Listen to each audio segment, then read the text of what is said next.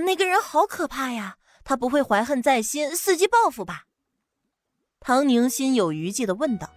他连忙上前抱住吴佳美的手臂，触碰到吴佳美的手，这才觉得冰冷冰冷的。不用怕，不用怕。这件事儿受到冲击最大的，应该就是吴佳美了。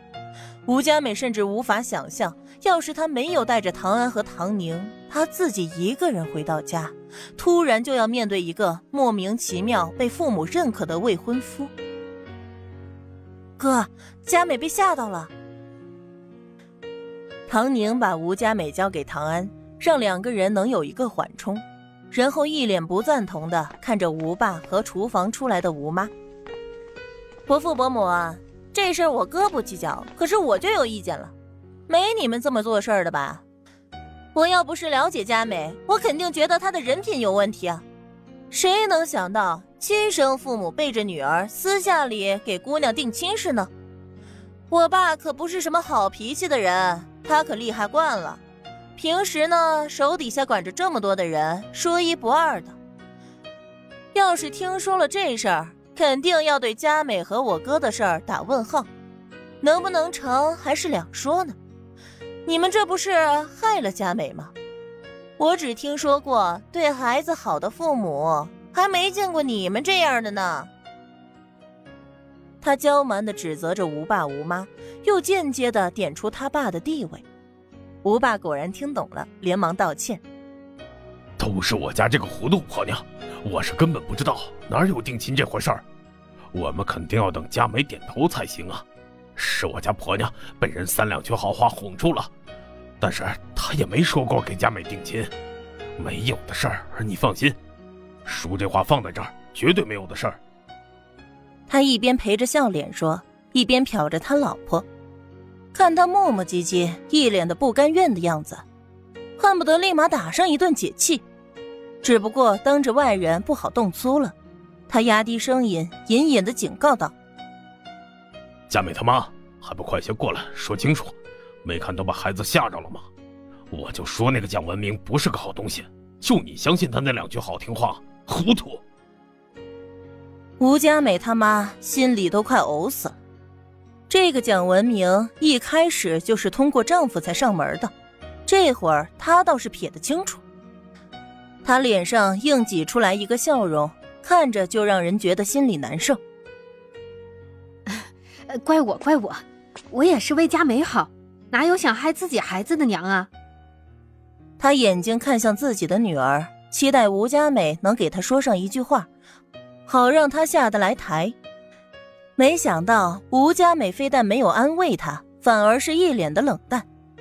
她面对丈夫是弱势的、附和的，可是面对女儿却从来没有低声下气过。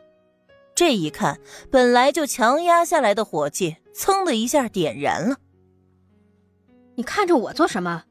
我说的难道不对？人家样样都好，模样好，家里有本事，人家为啥要相中你呀？几人都用不可思议的眼神看向他，完全不明白他想要表达什么。就连吴爸都没反应过来，还以为自己是听错了。他娘，你说什么？你仔细想想，我的话是不是在理？我就算再不好，也是生了他养了他，他倒是好，一点也不念着恩情。这以后他们要是成了，高高在上了，还不一定要怎么把我们这对父母扔到脑后呢。你胡咧咧什么呢？吴爸这下终于是听明白了，他实在是想不到，这婆娘脑子里灌的都是屎吗？怎么都到这个时候了，还在说着这些不着四六的话呢？就你长了个嘴会叭叭，我打死你这个脚家精！吴爸扬起巴掌，不要钱似的往吴妈脸上打。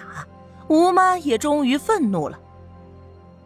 我说的不对吗？你这个没良心的东西，这会儿巴结起来了，倒是忘了原来是什么样。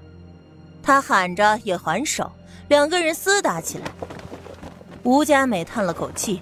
冲着唐安和唐宁惨然一笑，不好意思，让你们看到这么丑陋的样子，我都习惯了。然后对着那对还在打的父母说道：“你们继续打吧，我们这就走了。这话一说，吴爸停了手。他虽然占着上风，可是吴妈也不示弱，挠了他好几下，这会儿脸上也挂了彩。来都来了，都还没招待呢，都别走，都别走！你给我滚一边去，耽误了老子的大事儿，你看我怎么收拾你！他露着笑脸，对着看起来就身价不菲的未来女婿解释完，转头就对着还想要上前的老婆厉声警告。那个情绪转换太过于突然，以至于他脸上的表情有些滑稽。你来决定。唐安沉声对着身旁的吴佳美说，顺带握了握她的手，给她无言的支持。吴佳美点点头，走进去。爸，你过来一下。大概过了十分钟，吴佳美从家里走出来，手里还多了个东西。户口本拿来了。我们走吧。唐安的心像是被撞了一下，他压抑住自己略微有些激动的心情，问道：“真的要走？”“嗯，不然你想留在这里？”吴佳美看明白了，也想通了，何必呢？何必自苦？他们根本就不能体会，永远都只会站在自己的世界里，一点点虚无缥缈的小利益，就让他爸拿出了户口本给他。这个家，他没事是不会再回来了，以后都是面子轻。他拉着满脸兴奋的唐宁：“对不起啊，不过要谢谢你帮我说了这么多。”哇，佳美，你实在是太厉害了，太勇敢了！你就是我见过最勇敢的人。哎呦，我现在好兴奋啊！怎么办？怎么办？我现在好像一个超级亮的大灯泡站在你们两个中间。哎，我走了。吴佳美和唐安都被他的反应搞得有点不好意思，没想到他还真的跑走了。哎，你们不用担心我啊，我顺道去趟警局，找周能周大哥有点事情。哎，吴佳美刚要喊他，被唐安拉住。别管他，疯丫头，让他去吧。可是，他一个人不会出事吧？能有什么事儿？他都这么大人了。唐安的嘴角笑意就没降下来过。我们先回趟我家。干嘛？吴佳美没能明白。拿户口本啊。对了，还要给你买新衣服。唐安已经想到结婚了，等到婚后肯定要先住在单位宿舍，再等等能不能分房子呢？哎呀！吴佳美轻轻的拍了他一下。还没打报告呢。